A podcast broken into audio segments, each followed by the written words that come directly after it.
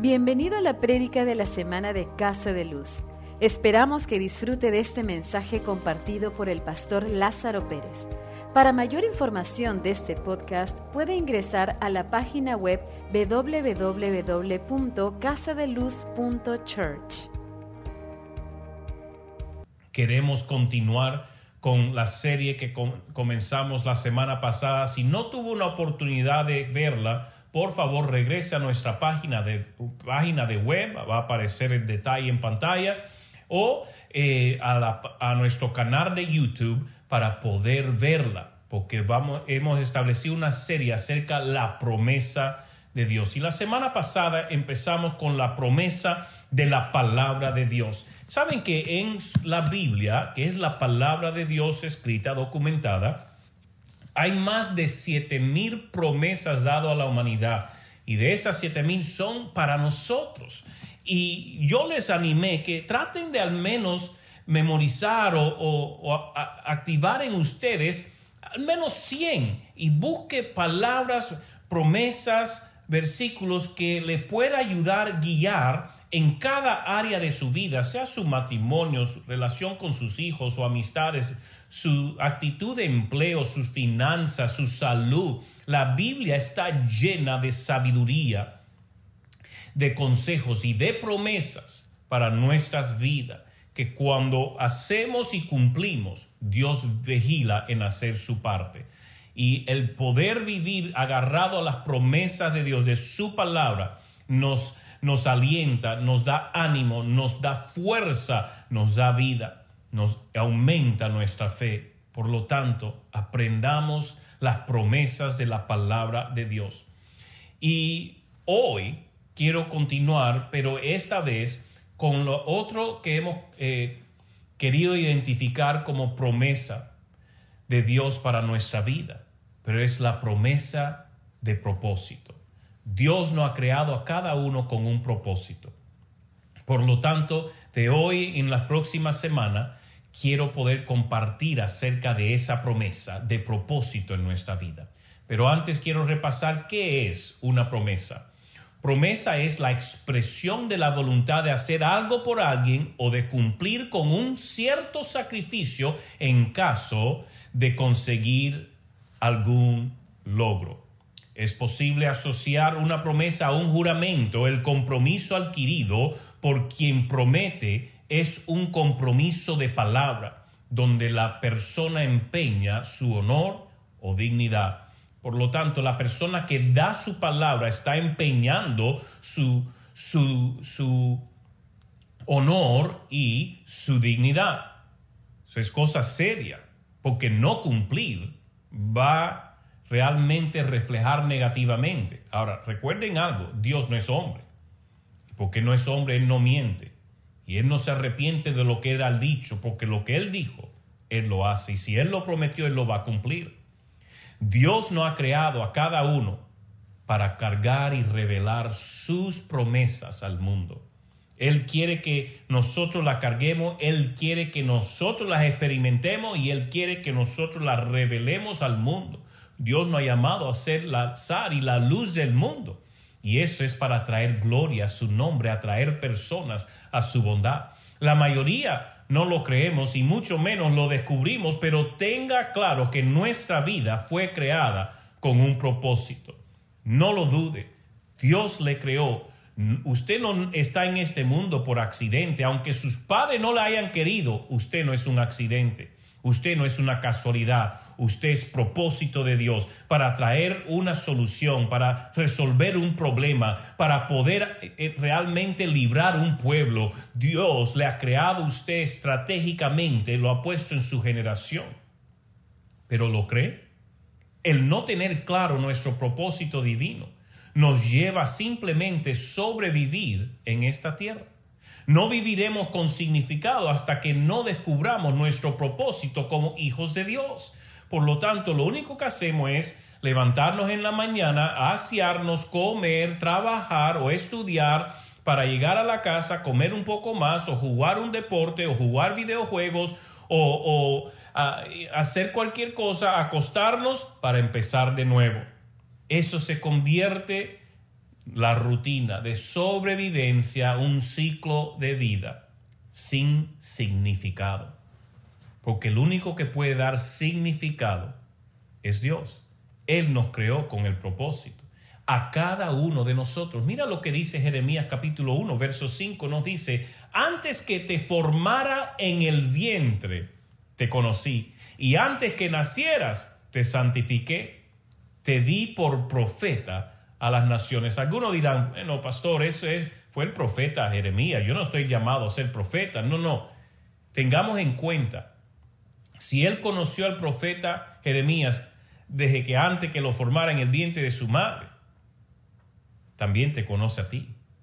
Si él le dio propósito a Jeremías, también te da propósito a ti.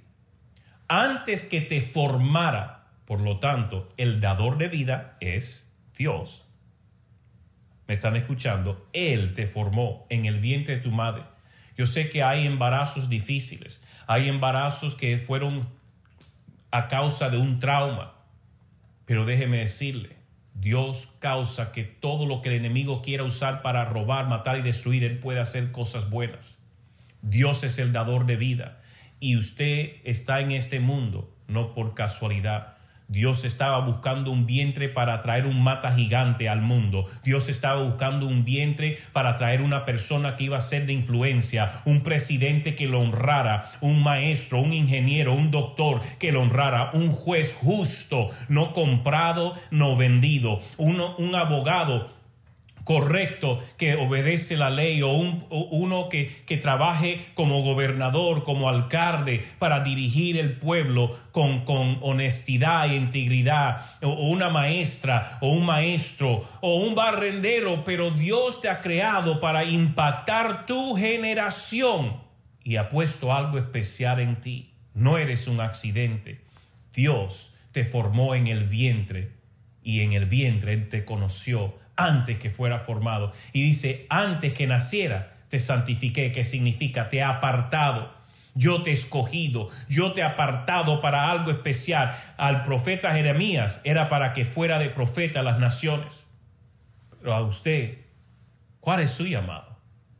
Posible dice, pastor, yo no sé. Ah, para esto es esta serie. Porque Dios no ha creado todo con un propósito. Y esta es la cosa en Mateo 22, verso 14, dice, pues muchos son llamados, pero poco escogidos. Y muchas veces has escuchado personas, no, el Señor escoge algunos.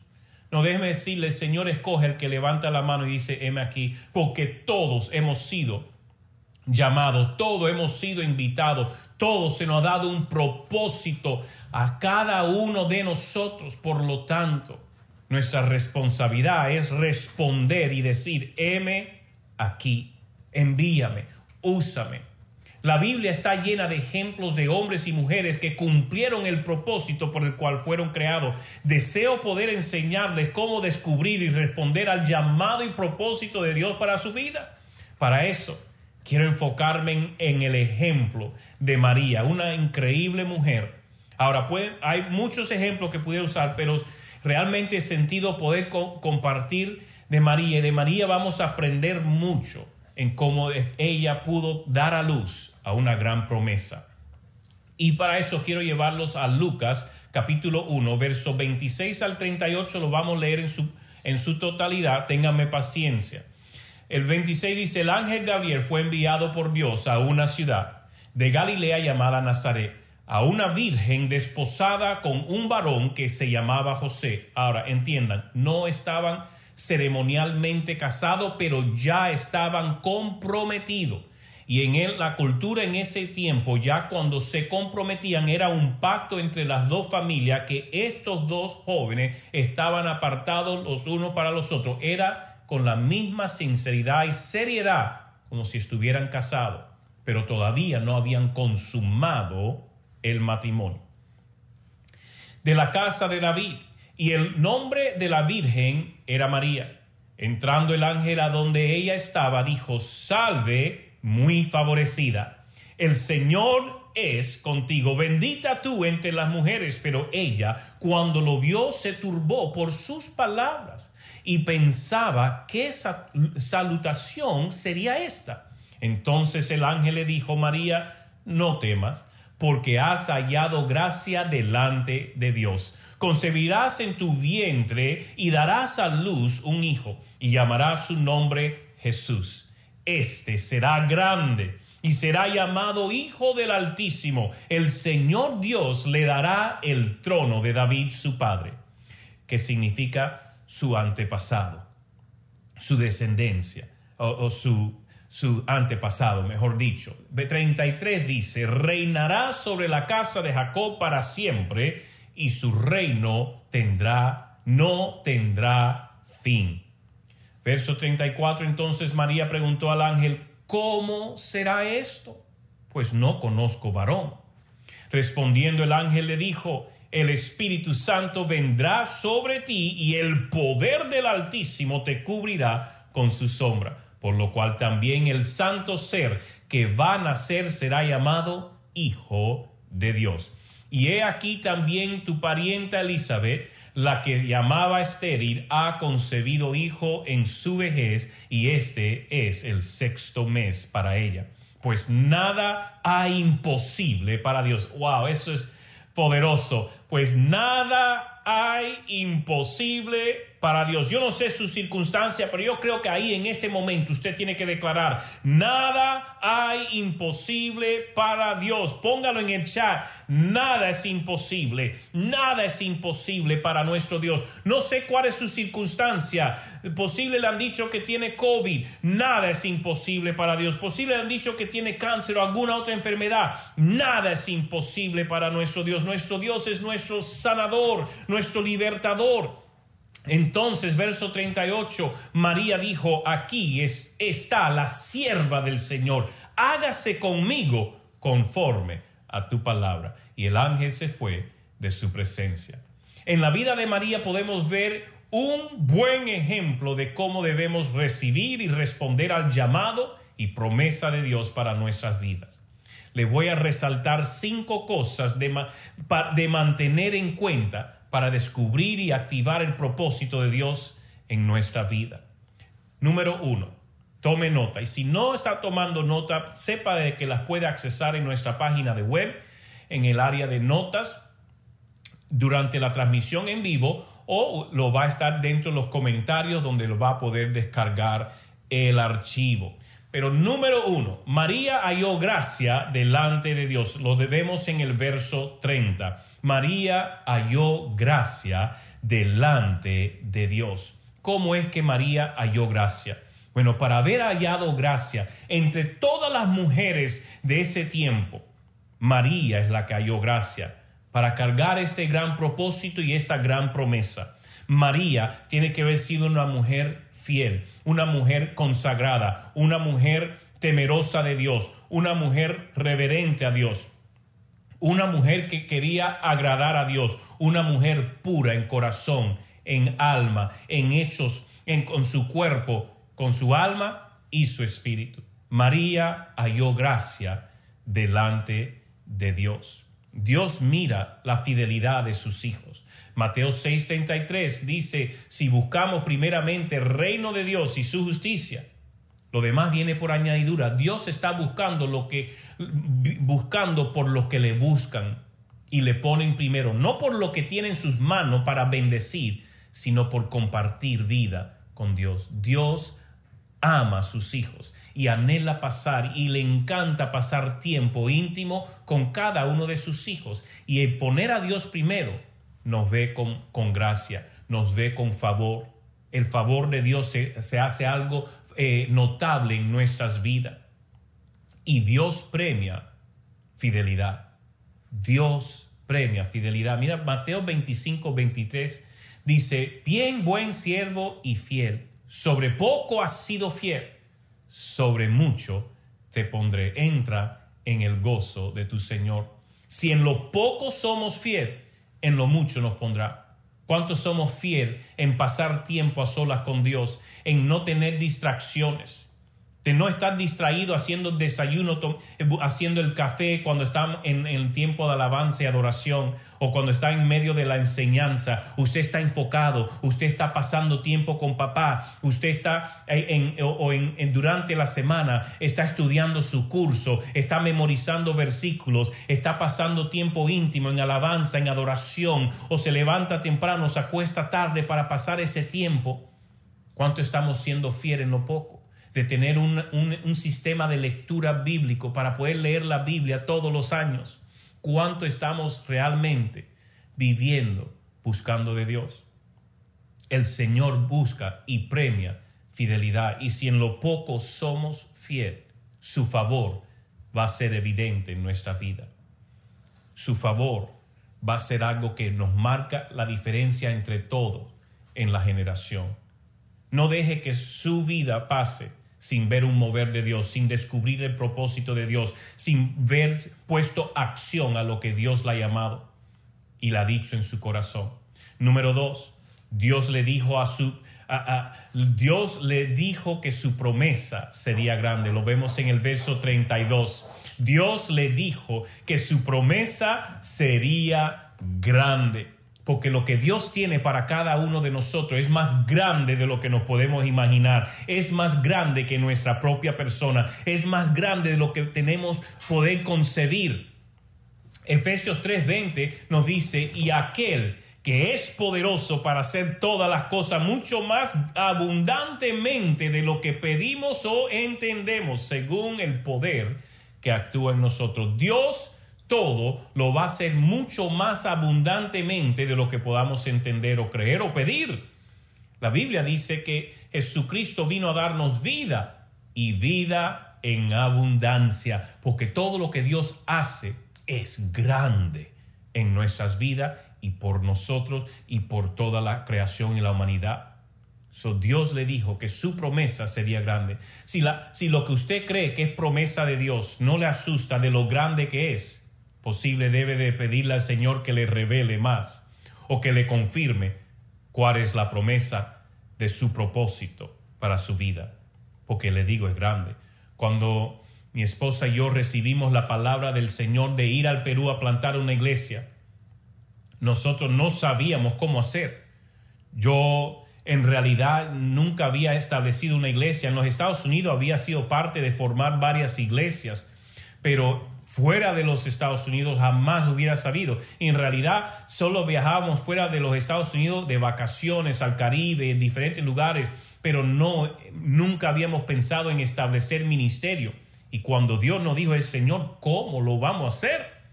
Y gracias a Dios que pudimos seguir su voz.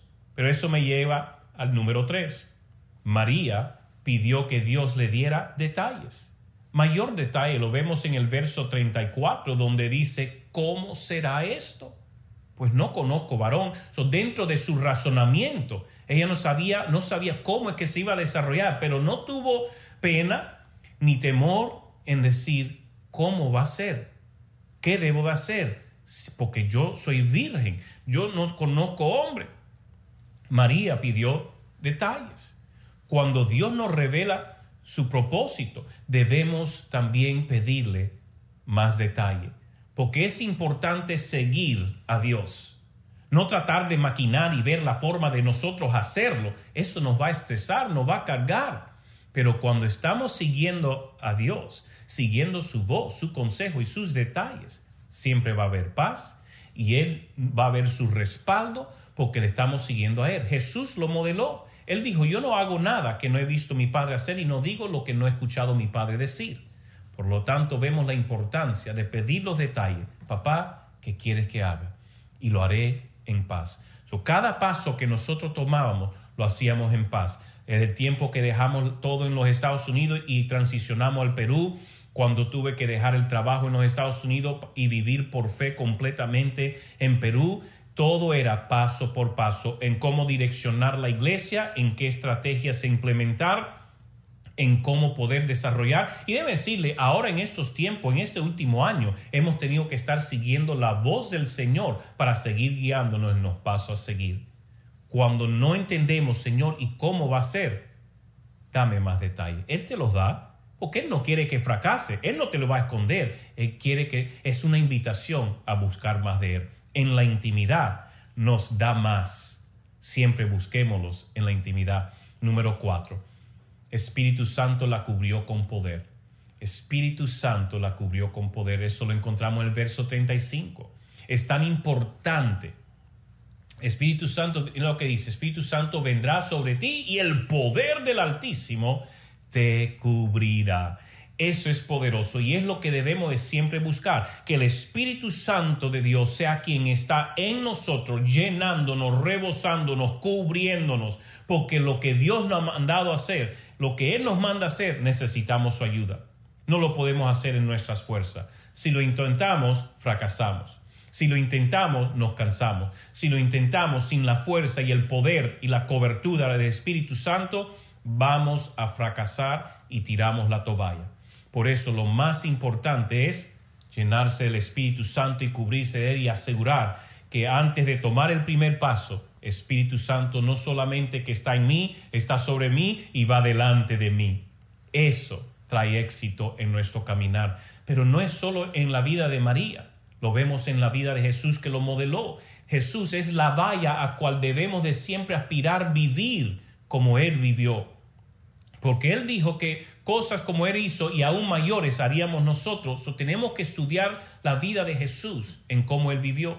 Mira lo que nos revela Hechos, capítulo 10, verso 38, nos dice, como Dios ungió con el Espíritu Santo y con poder, suena familiar, ah, muy similar a lo de María, ¿verdad? Como Dios ungió con el Espíritu Santo y con poder a Jesús de Nazaret y como éste anduvo haciendo bienes y sanando a todos los oprimidos por el diablo, porque Dios estaba con él. Ahora, no se confunda, Jesucristo era todo Dios y era todo hombre. Y lo que aquí nos está revelando es de que así como él fue lleno del Espíritu Santo, ungido en el Espíritu Santo para moverse en esos poderes, dice, ese es como usted sabe que también lo puede hacer. Lo que yo hice, usted lo va a hacer, porque así como el Espíritu Santo me ungió en mi humanidad, en la parte humana, para hacerlo, yo lo hice ungido por el Espíritu Santo para cargar la visión y las ordenanzas de mi Padre y la voluntad de mi Padre, por eso es que yo lo pude hacer. Porque si Jesús lo hubiera hecho como todo Dios, increíble, personas sanando, librando, demonios yendo, resucitando, y yo hubiera dicho, qué tremendo nuestro Dios. Pero aquí nos comprueba que Él como hombre, en la parte humana, fue ungido por el Espíritu Santo para hacerlo. Esa es nuestra valla. A eso debemos de siempre desear. Señor Espíritu Santo, lléname, ayúdame, empodérame para avanzar con el propósito y la promesa que tú me has dado para vivir en esta generación. Y Él te lo dará y así verás el éxito. Como Dios ungió con el Espíritu Santo y con poder a Jesús de Nazaret, y como éste anduvo haciendo bienes y sanando a todos los oprimidos por el diablo, porque Dios estaba con él. Dios estará contigo. Dios va a estar con cada uno. Ponga ahí, Dios está conmigo. Dios está conmigo. Cuando usted es bautizado, ungido por el Espíritu Santo, Él está contigo y todo es posible. Su propósito lo cumplirá. Amén. Y número cinco, María se entregó completamente a la palabra de Dios y su promesa. Como dice verso 38, dice claramente, aquí está la sierva del Señor, hágase conmigo conforme a tu palabra. Desde que María se le reveló el propósito, la promesa que Dios le estaba dando, dice, hágase conmigo conforme a tu propósito. Suena algo que Jesús dijo en el monte de Getsemaní antes de tener que ir a la cruz. Él dice, hágase tu voluntad no la mía. Hágase tu voluntad. ¿Cuánto estamos dispuestos a dejar de hacer las cosas del mundo para hacer las cosas de Dios? Yo no estoy diciendo dejar de trabajar, dejar de estudiar. No, yo estoy diciendo que nuestro enfoque sea desarrollar nuestro propósito, la promesa de Dios, el, propósito por el cual Dios nos creó para vivir en esta generación. ¿Cuánto estamos dispuestos a vivir enfocado y decir, aquí está tu siervo, aquí está tu siervo? Si ese es usted, póngame en el chat, M aquí. Vamos, póngalo, no tenga pena, diga M aquí. Deja que Espíritu Santo le ministre. Usted está llamado a cumplir un gran propósito. No pierda la oportunidad. Si usted no toma la oportunidad de responder al llamado de Dios, a, identificar el propósito y ir en pos, en pos de cumplirlo, Dios va a tener que levantar a alguien en tu lugar, posible en la próxima generación. Lo que esta generación estaba supuesto a experimentar, otra generación es lo quien lo va a tener que recibir. Lo vemos en los israelitas, donde Dios le había prometido la tierra prometida pero por su incredulidad todos quedaron muertos en el desierto y una nueva generación fue la que pudo entrar a la tierra prometida. No deje pasar su oportunidad de traer gloria a Dios en su familia, en su comunidad, en su trabajo, en su ministerio, a lo que Dios ha puesto en ti. Porque a lo mejor Dios te ha llamado a ser un ingeniero que puede tener una nueva idea que transforma la industria. O a lo mejor Dios te ha llamado a ser un hombre de negocio que va a poder impactar comunidades ciudades o naciones. O posible Dios te ha llamado a ser una maestra o un maestro que impacta a toda una generación de alumnos y podemos ver el próximo presidente o usted puede ser el próximo juez o usted puede ser el próximo abogado o usted puede ser el próximo doctor. Usted, va, usted ha sido llamado para impactar el mundo alrededor suyo. Pero tiene que responder al propósito de Dios. Dios quiere usarle. Pero ¿desea usted ser usado por Dios? Eso marca la gran diferencia. Aunque todos estamos llamados, pocos son los escogidos. ¿Por qué? Porque somos pocos los que estamos dispuestos a decir, heme aquí. No importa el sacrificio, no importa lo que tenga que hacer, heme aquí, Señor. La pregunta que le hago hoy, ¿desea usted recibir su asignación divina? ¿Entender su promesa de propósito para su vida? Si su respuesta es sí, pues ahora es el tiempo de poner en acción los puntos que hemos aprendido de María. Amén. Vamos a orar. Padre, yo te doy gracias en este día por tu presencia y por cada punto que se nos ha revelado hoy en cómo descubrir, cómo, Señor, activar y cómo responder a tu llamado y a tu promesa. Yo te pido, Espíritu Santo, que seas tú quien estás trayendo convicción a cada persona, que seas tú quien ministra, Padre, de que cada uno podamos aplicar tu palabra, así como María halló gracia delante de ti, que nosotros podamos ser fiel en lo poco, en lo que tú nos has llamado, de vivir consagrado, apartado, separado, enfocados en ti, Señor. Señor, queremos como María, que saber, entender, que se nos revele que la promesa que tú nos has llamado a cumplir y el propósito es grande para nuestra vida. Así como María pidió más detalles, Señor, también te pedimos que tú empieces a darnos más detalles y que tu Espíritu Santo nos cubra con poder para avanzar cada día con intencionalidad y vivir cada día a propósito, con propósito. Y como María modeló el entregarse completamente a la palabra que tú le enviaste y la promesa que le depositaste, Dios así te, nos queremos entregar completamente a ti. En el nombre de Jesús, a cada uno de los que dicen, heme aquí, Señor, ahora mismo quita toda escama que le ha robado de ver su propósito. Destapa sus oídos para escuchar tu voz claramente. Espíritu Santo, en este momento empieza a revelar tu propósito a tu pueblo que porque queremos ver un Perú que te sirve, queremos ver las naciones entregadas a ti, queremos ver un pueblo que se levanta y todos responden a una voz, heme aquí Señor, haz conmigo como te plazca a ti, he nacido para hacer tu voluntad, aquí estoy Señor, úsame a mí, en el nombre de Jesús, en el nombre de Jesús. Levanta una generación, Señor, íntegra, apartada, separada, fiel para ti. En el nombre de Jesús. Amén. No deje su vida pasar sin cumplir su propósito. Pastor, yo no sé, ya yo estoy viejo, yo no sé qué hacer. Ya mí, yo, yo recibí varias promesas, pero ya yo estoy viejo. Déjeme decirle algo, Dios redime los tiempos. Y dile, Señor, dame otra oportunidad si no fui obediente, si no respondí, si no se cumplió.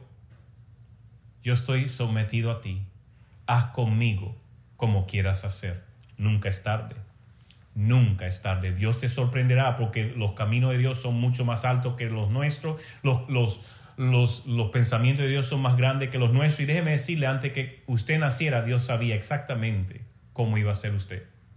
Yo le digo, no le corra. No sea el Jonás de su generación. Corre a Dios para cumplir su generación, excepto que quiera entrar en un pez, a un cuarto oscuro donde todo lo que hace se tropieza, pasa trabajos, no quiere eso. Usted quiere ver el favor y la gracia de Dios continuamente sobre su vida. Y si usted dice, pero pastor, yo no entiendo todas estas cosas, a lo mejor usted no tiene una relación con Jesucristo. Ese es el primer paso. Si usted yo le hago la pregunta, si mueres hoy, ¿sabe si vas al cielo sin duda ninguna? Usted no sabe usted necesita establecer una relación con Jesucristo. Le digo, religión no salva. No se trata de qué iglesia, cuán religioso, todas las cosas religiosas que usted pueda hacer. Lo más importante es usted tener una relación íntima y genuina con Jesucristo. Porque eso es lo que era anhela. Jesucristo murió en la cruz para salvarnos. No hay, no hay diferentes formas de llegar al cielo, solo Jesucristo. Él dijo, yo soy el camino, la verdad y la vida. Significa, no hay otro camino, no hay otras verdades, no hay otras formas de llegar. Todo eso es engaño. Jesucristo es el camino y Él le ha extendido el regalo de vida eterna, le toca recibirlo. Y si usted quiere recibirlo hoy, haga esta oración conmigo en voz alta. Dil Padre Celestial, vamos, hágalo con toda convicción. Padre Celestial, reconozco que soy pecador. Te entrego mi vida. Jesucristo, te recibo como mi Señor y mi Salvador y escojo vivir para ti de hoy en adelante, para cumplir el propósito por el cual me has creado. En el nombre de Jesús. Amén. Gracias por escuchar el mensaje de la semana. Este mensaje también lo puede encontrar en nuestro canal de YouTube y en nuestra página de Facebook Casa de Luz. Hasta la próxima semana. Dios lo bendiga.